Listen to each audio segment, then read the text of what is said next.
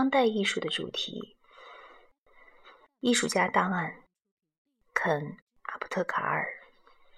虽然在肯·阿普特卡尔的画上能看到许多其他艺术家使用过的策略，然而他的作品还是一眼就能辨认出来。阿普特卡尔始终如一的在一种程式下设计作品。油画创作之初是通常是一块方形木质画板或多块画板的结合体开始。阿普特卡尔先在一块或多块画板上画上图像，然后他将一块厚约一英寸的窗格玻璃安装在画图像面前，接下来用喷砂器将经过排版的文字喷到玻璃板上。观众在阅读悬浮在前面的画面前面的文字时，会看到文字在图像表面投下的阴影。阿普特卡尔从其他画家的作品中汲取印象。他的目标并非制造一模一样的复制品，而是将原图像转化成一种结合了自身风格和原画作者风格的样图画样式。颜色可能会有所改变，最常见的修改就是把多色简简化为单色画。对作品规模的处理以情绪控制为目的，比如通过制作人像面孔的特写图。阿普特卡尔营造了一种在原图的观赏体验中并不存在的亲密感。在对原图像进行数码扫描之后，阿普特卡尔常运常运用电脑软件程序对各种备用设计图进行试验，为制作过程中的画作寻找合适的版面。他还尝试着以多种方式将文本和其他细节相结合。计算机还能。为把图像翻转为原图的镜像倒影这种实验提供方便。在其早期创作生涯中，阿普特卡尔从梵高、伦勃朗、华托和拉斐尔等艺术名家的作品中借用了一些一些意象细节。他以古代艺术杰作作为创作起点。通过展示艺术史上的大师作品的意义如何发生戏剧性的转变，而带给观众既震惊又愉悦的感受。在粉红色的弗里克中，阿普特卡尔挪用了伦勃朗的著名的自画像，将其转变成泛着红晕的单色画，有点像透过玫瑰色的眼镜来观看伦勃朗。画作由四块画板组成，粉红色的弗里克。两个词 “pink freak” 两个词交替变换后的各种组合被着刻在直接固定于画前面的玻璃板上。有的拼写组合成不知所云的音音节，另外一些则是则是实际存在的单词，如 “think” 和 “freak”。阿普特卡尔的文字游戏邀请我们对伦勃朗其画像画肖像。肖像画目前弗里克博物馆的位置，以及打压工会的捐助者和同名慈善机构做出相应的解读。阿普特卡尔的画作是对权力的复杂而机智的批判。在他看来，即使是惊世杰作，也难免在一种强有力的经济和社会力量形成的网络范围内发生作用。阿普特卡尔还承担着受委托的装置作品的创作。这些装置中的局部图像选择一些名气不大的艺术家的作品，比如《爸爸教我如何冲洗照片》，就是根据小威廉·范德菲尔德的一幅海景画创作的。后者是18世纪一位鲜为人知的荷兰艺术家。阿普特卡尔的构图表现了沉浸在鲜红色中的船只特写图。刻在画中图像前面的玻璃板上的文字涉及艺术家的童年。文字主要叙述了他父亲教他在暗室里冲洗胶卷的步骤这样一幅场景。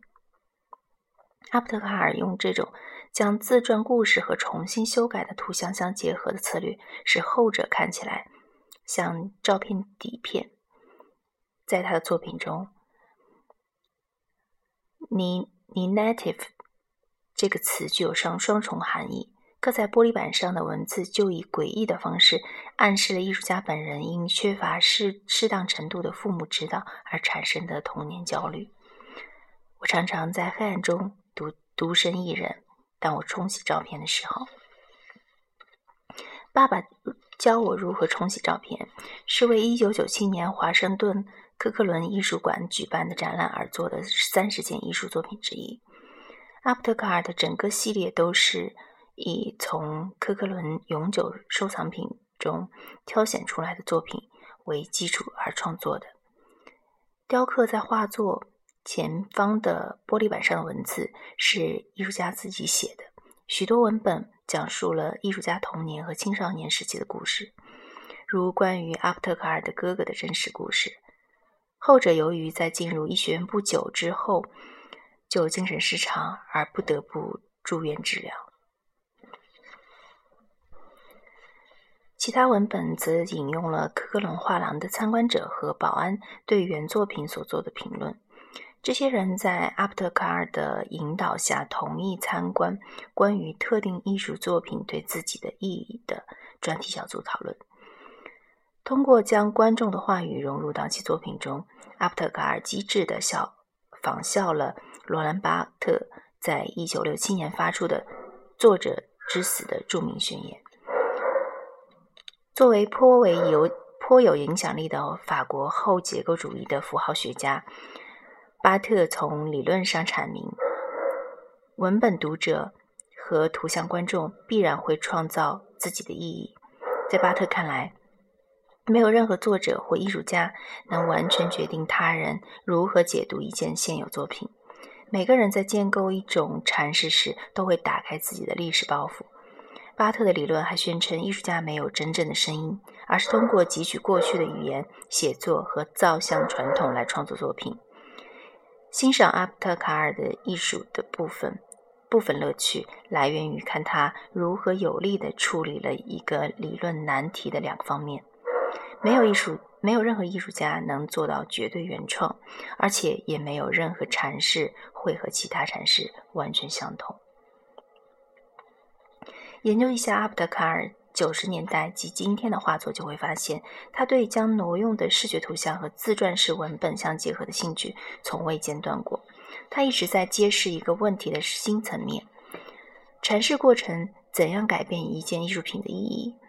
在为二零零零。二零零一年，伦敦维多利亚和阿尔伯特博物馆举办的题为“给予和索取”的展览而做的一件装置作品中，阿普特卡尔把自己的画挂在原作品旁边。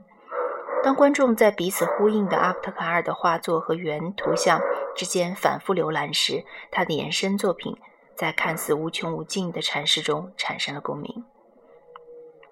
阿普特卡尔相信，阐释也是一个创造性过程。每个观众都完成了一件新作品，而阿普特卡尔的艺术也证明了这点。自创作生涯开始，阿普特卡尔对其他艺术家艺术的处理，就成为其回忆自己人生经历的契机。附着在油画上的经过磨砂处理的文本，包括家庭纠纷的情节。艺术家的哥哥由于生长在一个对孩子的表现有着过高期待的家庭中，而感受到压力，以及艺术家自身的童年焦虑感。阿普特卡尔形形色色的文本还探讨了其自身个性和社群身份融合为一体的价值或者界限区域。这些身份包括他的犹太血统。男性性别作为艺术家的身份，以及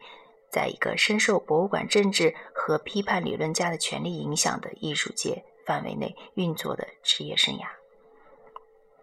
即使是一幅伦勃朗的自画像，如阿布特卡尔在粉红色的弗里克当中表现的那样，也不能简单的以某种中立的艺术价值尺度来加以评估。其地位是在艺术史和体制化实践的不断协商和再协商的竞技场中不停变化的。自始至终，本书中我们对艺术的讨论一直是秉持这样一个信念：即所有艺术作品都可以在各种观念和问题的语境内自由阐释。阿普特卡尔的作品进一步深化了这一过程，当我们在一种语言，在一种观念语境的范围内思考其作品时，他的画作不仅获得了意义，而且作品本身还在自身的构图中表现了相互矛盾的观念语境。这么说是什么意思呢？我们的意思是，单独看来，原画作中的视觉图像可能对我们每个人来说都是隐含着一套观念，而阿布特卡尔的复制品植入了一套需要联系原画作去思考的不同观念和问题。实际上，文字给整个作品添加了另外一层意义。阿布特卡尔的画作探讨了这类问题：博物馆收藏什么样的艺术作品？在博物馆的工作人员或参观者看来，作品的意义是什么？艺术杰作以及被艺术史排斥在外的作品如何表现男性和女性？过去时代出于其他目的创造出来的艺术品，何以被改造成探索艺术家人生经历的全新作品？画家肯·阿布特卡尔，一九五零年生于底特律，他在纽约布鲁克林的。普瑞特艺术学院获得艺术学艺术硕士学位。目前，他往返于纽约和巴黎之间，在两座城市均拥有住所和工作室。